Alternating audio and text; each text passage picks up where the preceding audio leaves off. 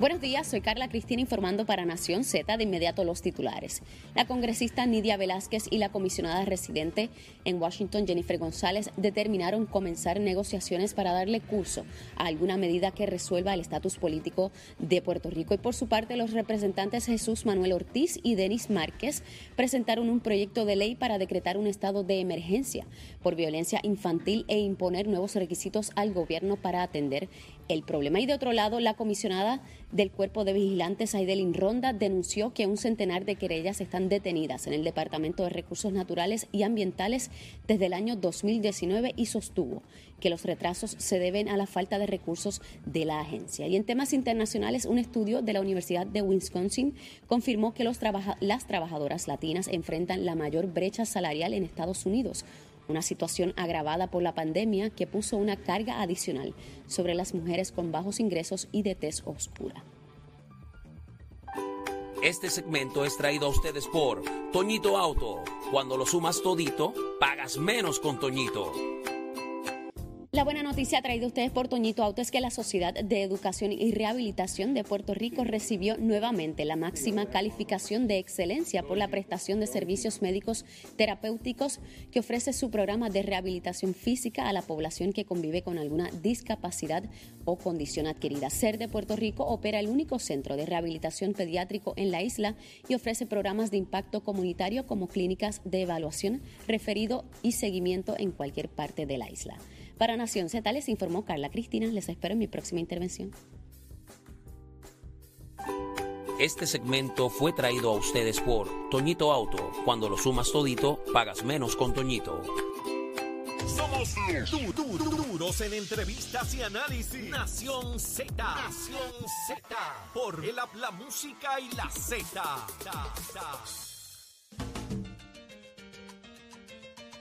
Seguimos con el análisis Puerto Rico aquí en Nación Z. Eddie López está con nosotros, Carlos Rivera, nada más y nada menos que el licenciado Carlos Rivera, ex secretario del Departamento del Trabajo, que va a estar, mire, discutiendo con nosotros y analizando algunos temitas importantes. Licenciado, buenos días. Buenos, días, secretario. Gracias por la oportunidad. Saludos a todos los televidentes aquí en Nación Z te ves más relajado. Mucho más relajado. más tranquilo, hasta más joven. Eso me más dice, más lozano, mucho más tranquilo. Así que, definitivo, muy contento de estar aquí. Licenciado, qué bueno que esté con nosotros. Reforma laboral. Eh, se aprobó en la Cámara de Representantes, el Senado. El gobernador, pues, obviamente, ha traído unos planteamientos eh, de mejorar unos puntos importantes en dicha reforma.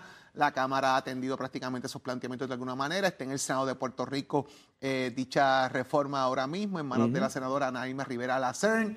Vistas públicas. ¿Cómo tú ves esta dinámica de lo que estaba antes, de lo que se aprobó y de lo que pudiese estar atendiéndose ahora en el Senado de Puerto Rico? Que no está muy claro por dónde anda eso. Bueno, definitivamente cuando examinamos el proyecto que está ahora mismo ante la consideración del Senado, eh, cambia o varía un poco de lo que habíamos visto en el proyecto de la Cámara número 3.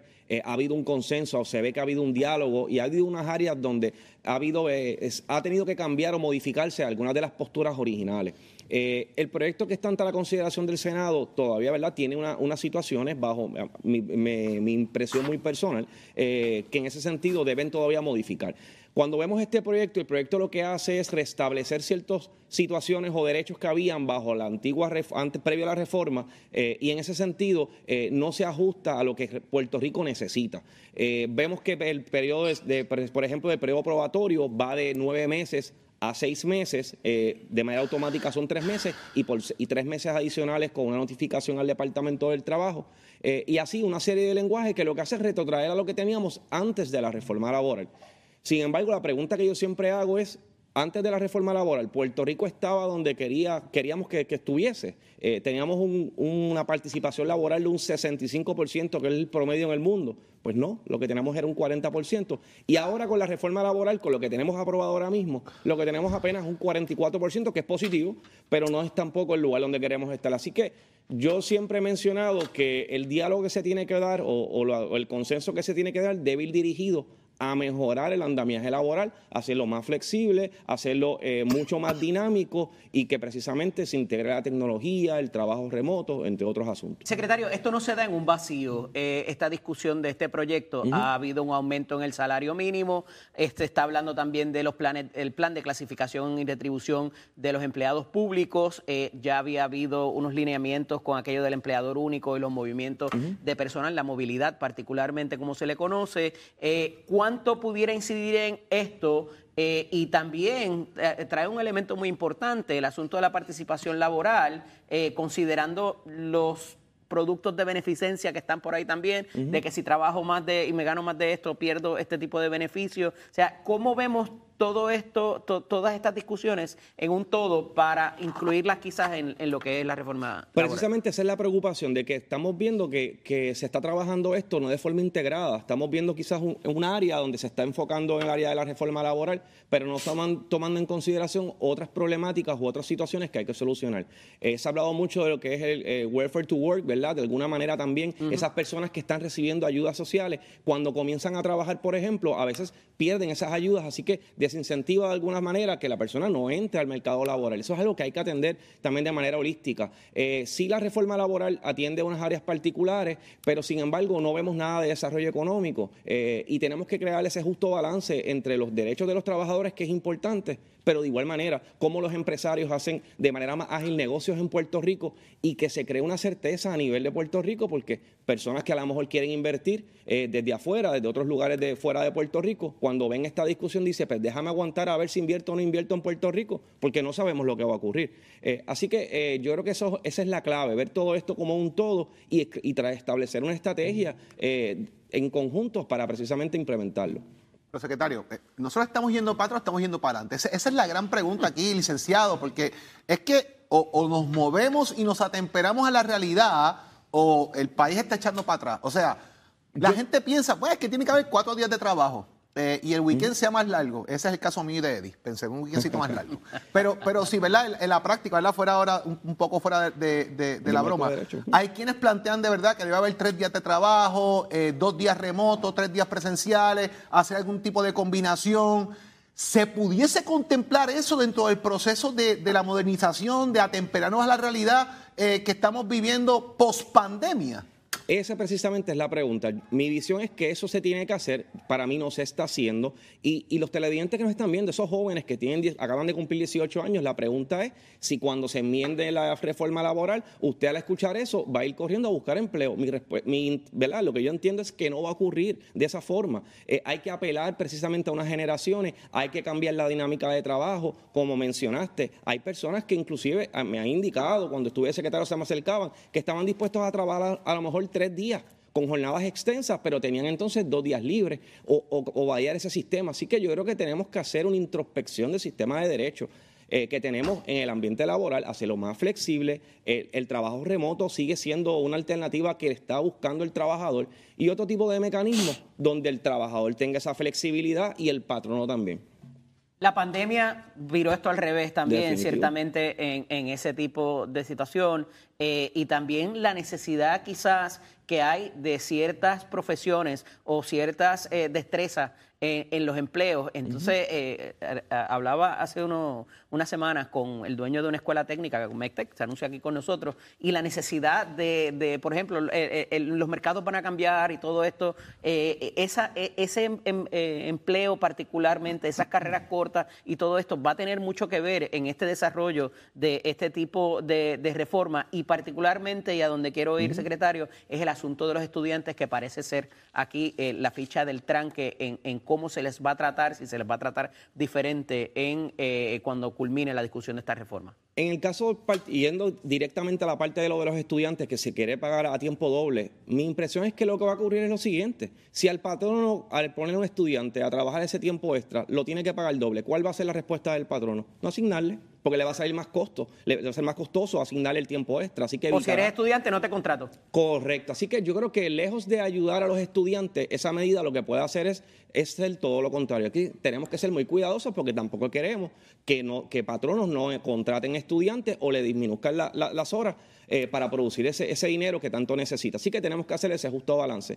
Así que ciertamente eh, los patronos tienen que hacer una radiografía de cómo va a ser sus operaciones, eh, tienen que establecer lo que es la tecnología, mover funciones y como indiqué, el trabajo remoto va a ser ese talón de Aquiles que le va a permitir de alguna forma traer de gancho a ese trabajador porque es lo que está buscando las personas allá afuera. Sabemos que no todas las, eh, funciones son, eh, pueden darse eh, de manera remota, pero hay muchas que sí. Así que esa evaluación tiene que hacerlo la empresa y tenemos que buscar cómo atraemos a ese trabajador y qué es lo que ellos están buscando precisamente en un empleo. Licenciado, es interesante y me parece que podemos dejar esto como tema próximo para un poco más de análisis y es que usted plantea, ¿verdad?, cómo se afectan los jóvenes.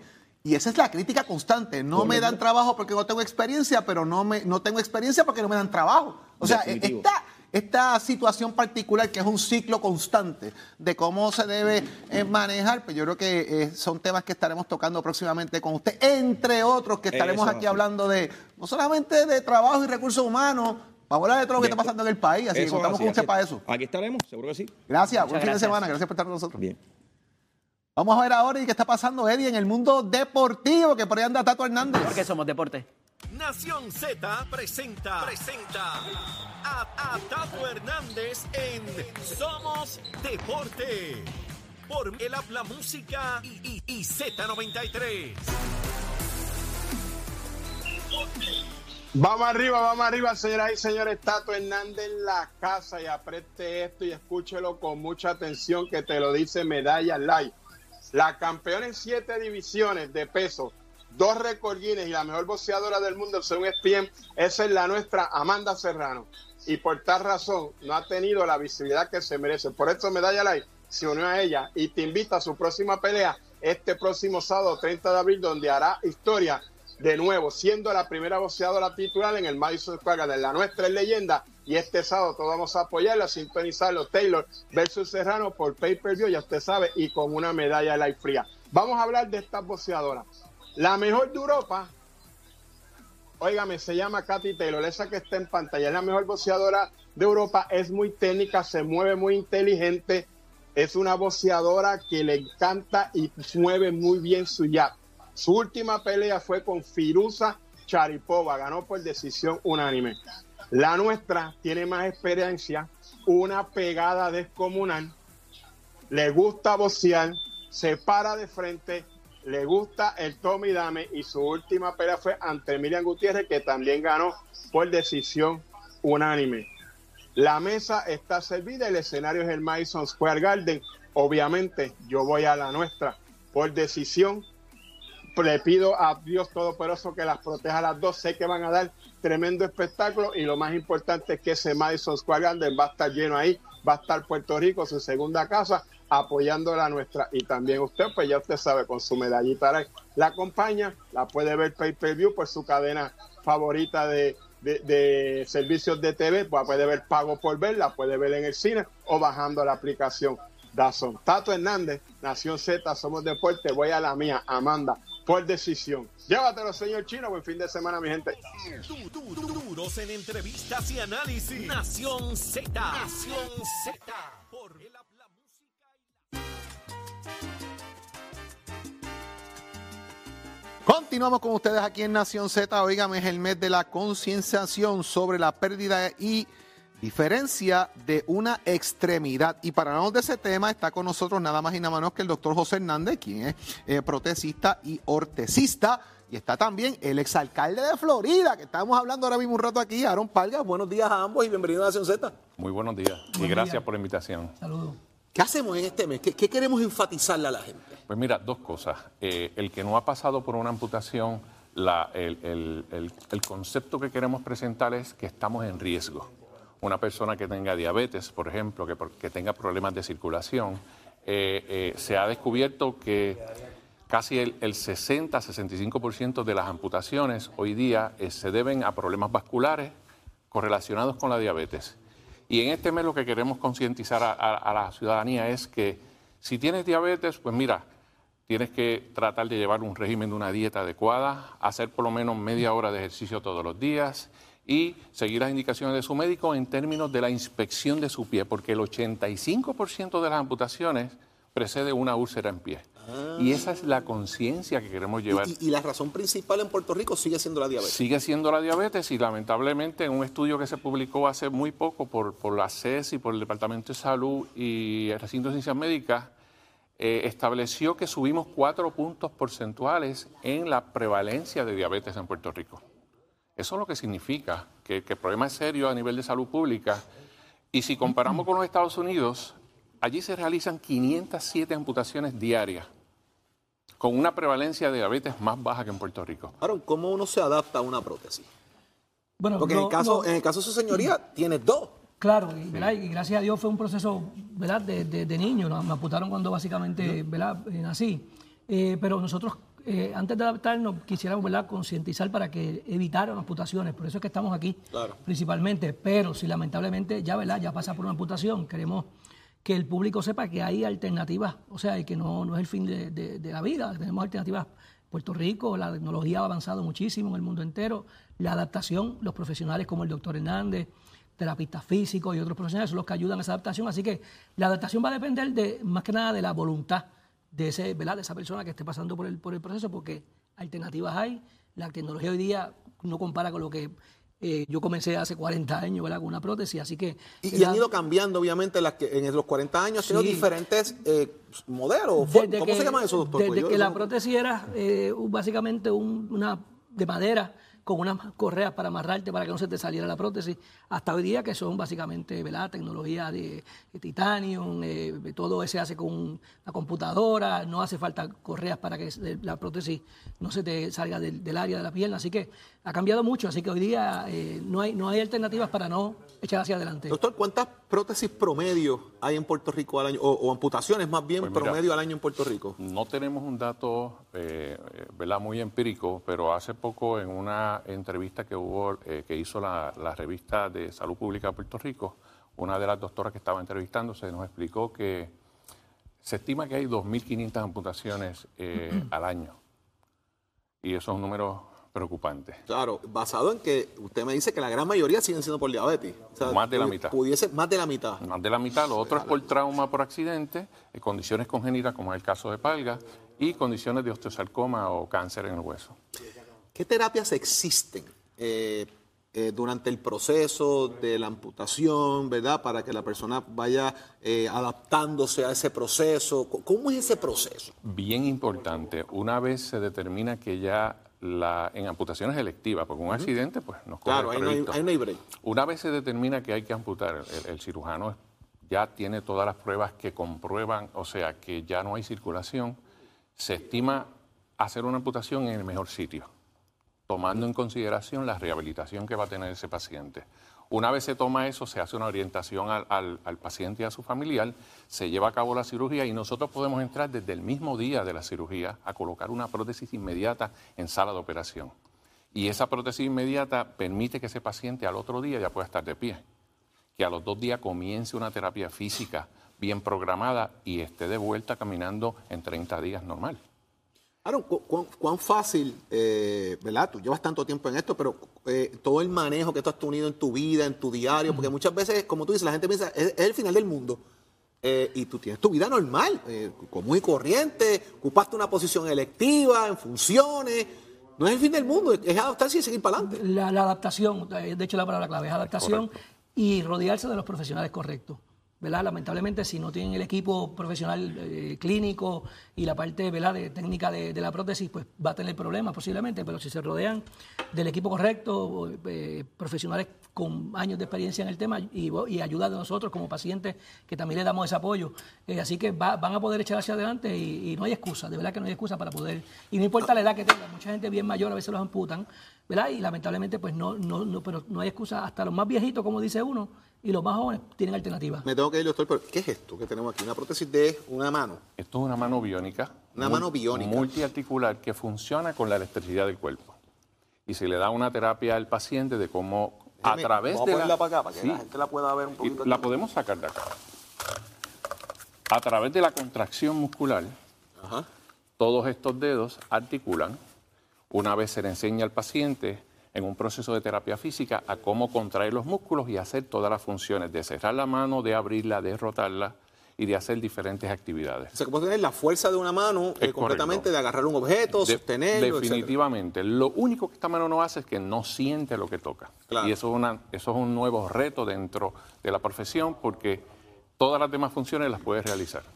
Así que nosotros acá en Puerto Rico Prosthetics nos enfatizamos en la alta tecnología y nos enfatizamos en tener instrumentos de medición a través de escáner y a través de un proceso de manufactura totalmente digitalizada que nos permite tratar de capturar la perfecta anatomía para que esto tenga un acoplamiento perfecto y no duela al paciente. Doctor Hernández, gracias por estar con nosotros aquí en la mañana de hoy. Aaron, gracias, Aaron Payas, gracias por estar con nosotros también en llevar ese mensaje de crear conciencia eh, de dónde estamos, hacia dónde vamos. Y señores, que hay que cuidarse, que cuidarse. Eh, y si usted tiene unos problemas particulares, no es el fin del mundo, hay opciones para seguir adelante con la vida cada uno de ellos. Agradecido de su tiempo que estén con nosotros aquí en la mañana de hoy, como siempre Nación Z a la orden de ustedes para estos mensajes que son tan importantes. Pero vamos a ver qué está pasando allá en el mundo del tránsito. Aquí está Carla Cristina. El informe del tránsito es presentado por Cabrera Nissan 787-333-8080. Buenos días, soy Carla Cristina informando para Nación Z. En el tránsito hay congestión de moderada a semipesada en el expreso José Diego en Tuabaja, en el área de Buchanan y la zona de Atorrey, en las carreteras número 2, la 167, la PR5 y la 165 y también en el expreso Kennedy, todas estas en dirección a San Juan y también entramos de las avenidas Los Más Verdes y Las Cumbres en dirección de Guaynabo, Cupey a Trujillo Alto, así como el expreso Valdoriotti de Castro y las avenidas Campo Rico, Ramal 8, Paseo de los Gigantes, Iturregui y 65 de Infantería, esto en Carolina y también el expreso de Trujillo Alto en dirección a Río Piedras. Y varios sacos de cemento de un camión cayeron sobre el pavimento en la carretera 30, cerca de la salida hacia la autopista Luisa Ferré, lo que provocó que las autoridades cerraran dos carriles y solo uno se mantenga abierto, por lo que el tapón se extiende desde el área de Juncos. Más adelante les actualizo esta información. Ahora pasamos con el informe del tiempo.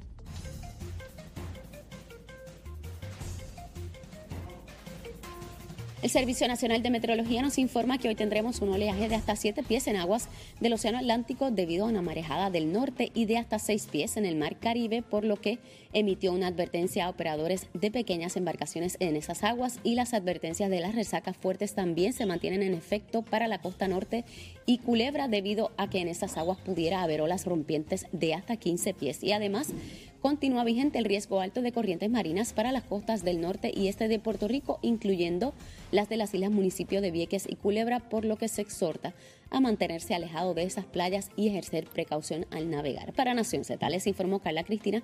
Yo les espero en breves minutos en Nación Z Nacional con Leo Díaz. el habla música y Z93 en Nación Z. Eddie, resumito rapidito aquí de quienes estuvieron con nosotros esta semana aquí en Nación Z, eh, porque tuvimos muchos invitados de primer orden, como siempre, dialogando de los aspectos importantes del país. Y, de entrada, eh, tuvimos a Manuel Lavoy acá temprano y estuvo hablándoles del proceso de reconstrucción del país, dónde estaba el dinero que se estaba colocando con todo esto de vivienda y otros elementos también. Estuvo también el portavoz del PNP en el Senado, el expresidente amigo Tomás Rivera. ¿Entendiste, Eddie? ¿Lo tienes claro? queda claro, hablando un poquito de, los asuntos tal cual se están dando en la capital federal y aquí en Puerto Rico y los asuntos de presupuesto. También estuvo el representante eh, Luis Raúl Torres, eh, que tuvo a Mundo previo, y él, pues, obviamente, estaba hablando de la redistribución electoral, de la conferencia legislativa que tuvo. Edwin Mundo dejó claro de que, mire, hay un acuerdo de caballeros, que ahí no se menciona nada de lo que esté pasando concerniente a qué va a pasar en la redistribución y cómo que los distintos representativos y senadores en Puerto Rico. Pero Luis Raúl dijo que Edwin es un jaiba y que en, la, el Salón Café, el que se la pasa hablando de eso es Edwin Mundo. Estuvo también con nosotros el comisionado electoral del Partido Popular Democrático para hablarnos de lo que está aconteciendo en en la Junta, lo que va a acontecer en la Junta de Gobierno, lo que aconteció en ese día que era la conferencia legislativa y cómo va a progresar lo que son las elecciones especiales, tanto en Atillo como en Guayama. Estuvo Eliezer Ramos con nosotros, el secretario de Educación, estuvo Denis Márquez, el representante, estuvo el senador eh, Vargas Vidó, estuvo el secretario del Partido Popular, Ramón Luis Cruzburgo. Aquí es donde la cosa comienza. Las noticias que usted quiere del análisis de verdad es aquí, en Nación Z. Y está ya listo, mire. Y vino también hoy sin chaqueta. está ya, eh, mire, ya, ya es parte de los viernes de las camisas de Eddie y de las mías sin chaqueta. Leo, está Marcelo esperando Eddie, la esquina ahí famosa. está Leo Díaz Urbina. Eddie. Buenos días, Leo. Buen día, Jorge. Buen día, Eddie, a todos los amigos televidentes y radio escucha. Mire, también de camisitas, pero tengo que ir a buscar de esas de Eddie. Tengo una cita allá ¿Tienes para ir a allá? buscar. Esa está bonita, Eddie. Esa está bonita. ver, que una que, quiero ver una que mencionaste que tiene unos animalitos. Esa la pedí, esa la Mira, pedí, eso, pero tarda. eso es un chiste interno. Jorge, por Dios. Pues dejé chiste ahí, interno. no dije cuáles eran. de los Deja pelícanos, eso, deja No dije eso. cuáles eran. Deja esa cosa La que hoy de es pelícano, pero él quería otra para ti. Mira, hoy es viernes. Mira, me voy para Nashville, Tennessee hoy a ver a Bon Jovi. Voy para allá mañana al concierto. Mira, les voy a enviar videito para que ustedes disfruten también, ¿saben? No, el desquite, acuérdense, el golpe sin desquite en el golpe, papá. Quédense conectados en Nación Z Nacional con Leo Díaz Urbina, que ya está presto y dispuesto para discutir con ustedes. Nosotros el próximo lunes regresamos, como de costumbre, a las 6 de la mañana para discutir con ustedes lo que ha ocurrido en y fuera de Puerto Rico y el mejor análisis que usted tiene día a día aquí en Nación Z. Gracias a los que se conectaron con nosotros en el Facebook de Nación Z por sus comentarios y la discusión y a todos ustedes por su sintonía, Eddie. Así es, Jorge, un excelente fin de semana para todos. Los esperamos nuevamente aquí a las 6 de la mañana el próximo lunes, pero permanezca en sintonía, en sintonía de Z93 y Mega TV. Nos vemos, cuídense. Fin de semana.